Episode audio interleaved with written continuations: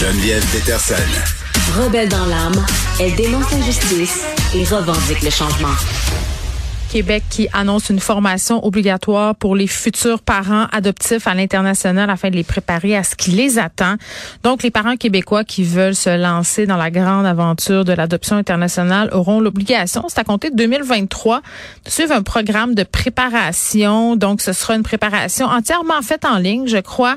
Neuf épisodes qu'on va devoir écouter si on veut adopter un enfant à l'international.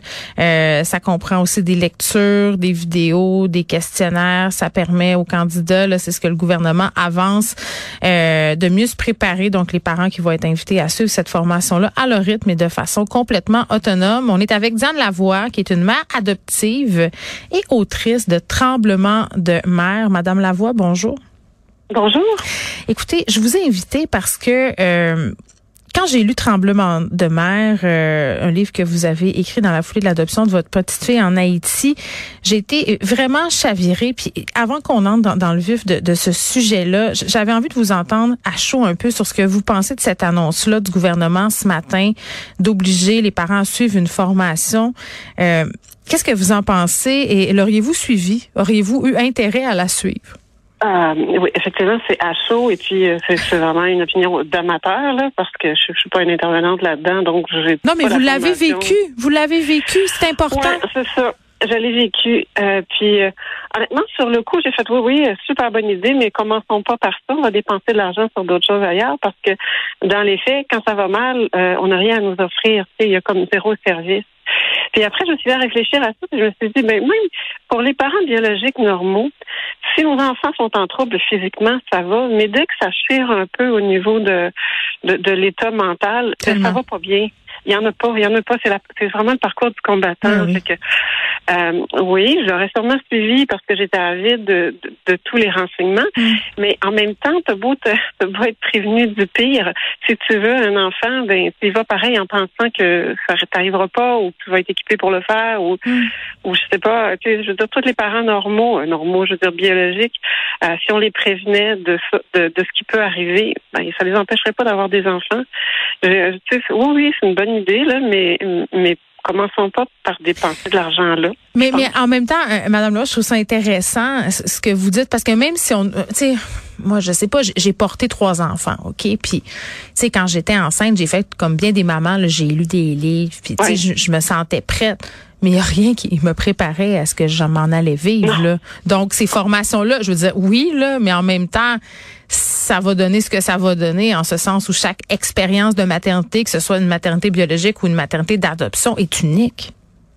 Oui, mais c'est vrai que peut-être que pour les parents adoptants, tu as vraiment besoin des skills, c'est sûr. Là, c'est sûr que tu as vraiment besoin d'habilité, mm. peut-être plus qu'un parent biologique. J'imagine que le pourcentage de réussite euh, est, moindre avec les enfants adoptés. Ça, c'est sûr que c'est difficile. Mm. Mais, mais en même temps, euh, effectivement, tu ne sais pas qu'est-ce qui va t'arriver. Puis même, même si on te prévient, ben ça sert à pas grand chose si on t'offre rien. C'est comme c'est comme si on faisait passer le même examen, euh, le même examen en tout cas, le, même apprentissage à des parents biologiques.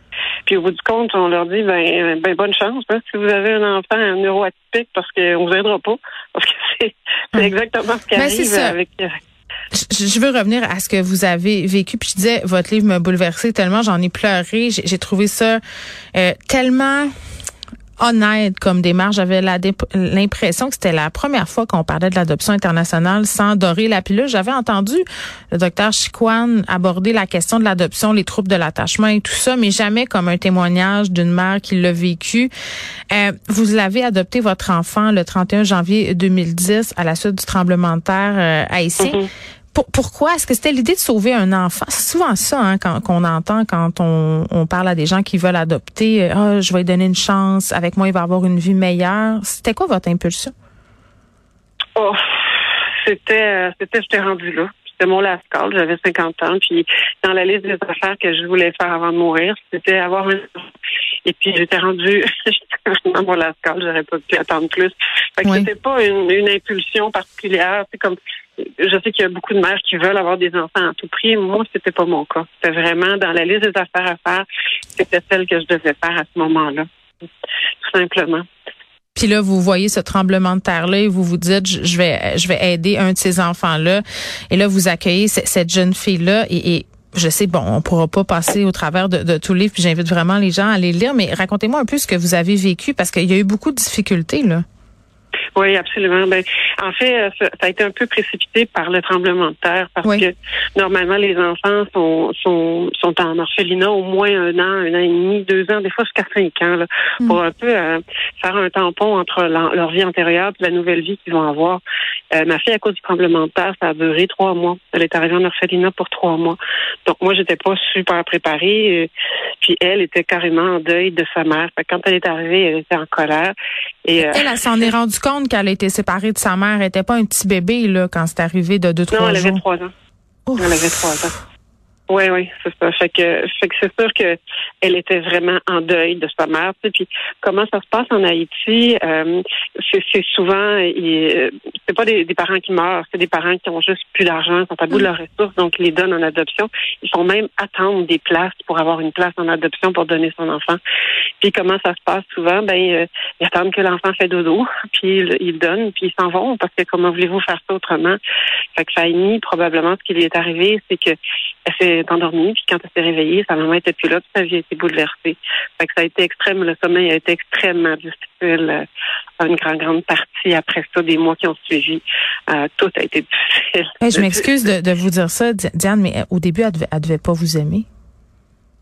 Ah, c'est même pas, c'est même pas une discussion, tu sais, c'est même plus, le rendu là, t'es, es sur le Titanic qui coule, tu veux, pas, tu veux sauver les meubles, c'est tout, là. Je, ça me dérangeait pas qu'elle m'aime pas, ça me dérangeait pas de rien. Je voulais juste qu'elle, arrête cette souffrance-là.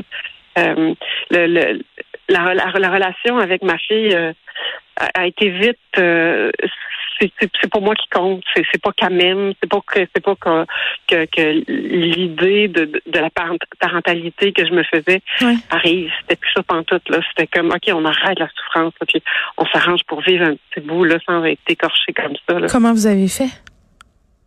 Euh, je sais pas trop. J'ai euh, j'ai cherché du support, j'ai cherché de l'aide effectivement parce que euh, tu es un peu laissé tout seul hein, quand tu es en, en, adoption internationale. C'est pas comme l'adoption locale où est-ce qu'on t'offre des services. Oh, après, il n'y a, plus rien après avoir donné les sous et tout ça, des agences, c'est fini. Non. Ah. Non, c'est ça. Euh, tout le soutien, je l'ai trouvé auprès du CLSC Mont-Royal, je pense, sur, sur le plateau Mont-Royal, en tout cas, et, et c'était offert en principe surtout aux résidents. Puis euh, avec le temps, ils m'ont dit qu'il fallait que je me trouve une autre place, un autre CLSC. Fait qu'au début, ils m'ont beaucoup, beaucoup aidé. Mais euh, j'avais lu beaucoup. Là, moi, je me faisais venir des tonnes de livres pour savoir qu'est-ce qui se passait, puis j'essayais de comprendre. Mm. Mais euh, ouais, beaucoup de patience, beaucoup de temps. C'est du temps aussi hein, pour eux autres. Avez-vous regretté à certains moments de l'avoir euh, adopté? Euh, C'était normalement constitué peut-être, mais moi j'ai pas ça, la glande de regret. non, je comprends. Euh, suis un peu comme vous, j'en regarde rarement négativement en arrière. Donc, donc je comprends l'idée. Donc c'était ça qui arrivait, puis vous faisiez face à la musique. Exact. Puis euh, tu comprends assez vite que ces enfants-là sont vraiment, vraiment, vraiment écorchés. Là. Fait que tu, tu peux pas tu peux pas lâcher. Euh, tu peux pas lâcher, mais l'histoire prouve que j'ai j'ai eu de la misère à garder le cap aussi. Là, puis mm. vraiment, j'ai vraiment été moi-même dans, dans la mm. maladie mentale. Oui, vous êtes rendu à avoir des comportements suicidaires. Oui, exactement. Oui, exactement. J'ai été capable de lâcher, je dirais, quand ma fille commençait à être un peu sortie des eaux. Et, et là, j'ai là j'ai lâché. Là, j'ai demandé de l'aide parce que vous avez craqué. Ouais, en adoption internationale, on te, on te, on te demande de t'occuper de toi-même, de ton enfant, de pas le faire garder, toujours, toujours toi qui nourris, qui m'en fait t'apprivoises son petit renard finalement.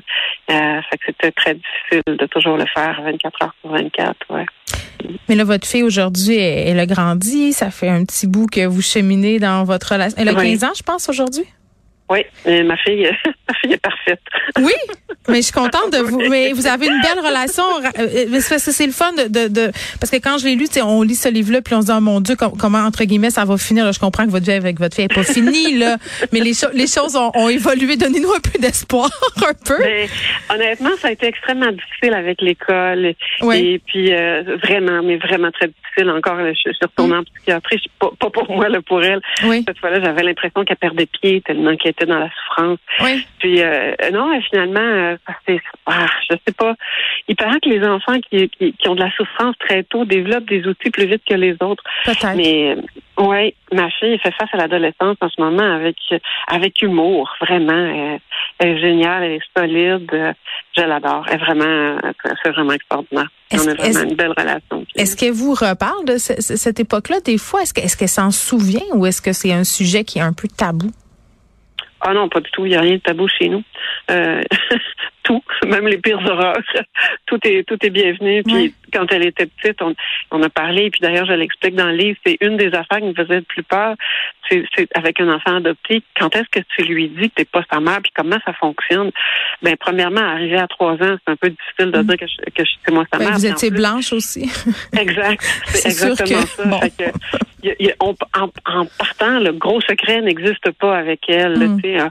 On le sait. Fait qu'on en a parlé beaucoup, beaucoup, beaucoup depuis qu'elle est petite. Puis euh, euh, non, il n'y a aucun sujet tabou. Elle en reparle avec euh, le des souvenirs. Puis on ne sait pas si c'est des souvenirs qui, qui sont édités ou si c'est des vrais souvenirs, si c'est la vraie affaire. Là. Mais euh, je pense qu'un jour, on va retourner en Haïti. Puis elle a émis le souhait qu'on vienne avec elle. donc, on l'accompagne. Mais je sais pas, on va, je laisse aller avec ça. Bon, euh, les parents qui vont suivre cette formation-là, c'est une chose. Mais vous, l'ayant vécu, est-ce qu'il y a des conseils que vous donneriez à des parents, euh, de futurs parents qui veulent adopter à l'international? Mmh. D'y aller pareil.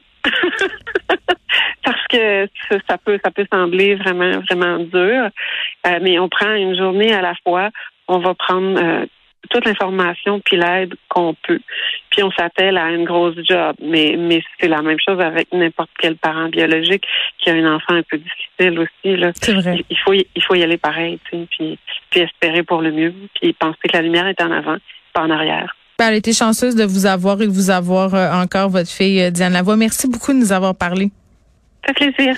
Diane qui est mère adoptive, autrice du livre Tremblement de mer. Sérieux, si vous l'avez pas lu, ce, livre-là, c'est vraiment beau, c'est bouleversant en même temps. On recevait Diane parce que Québec a annoncé une formation obligatoire pour les futurs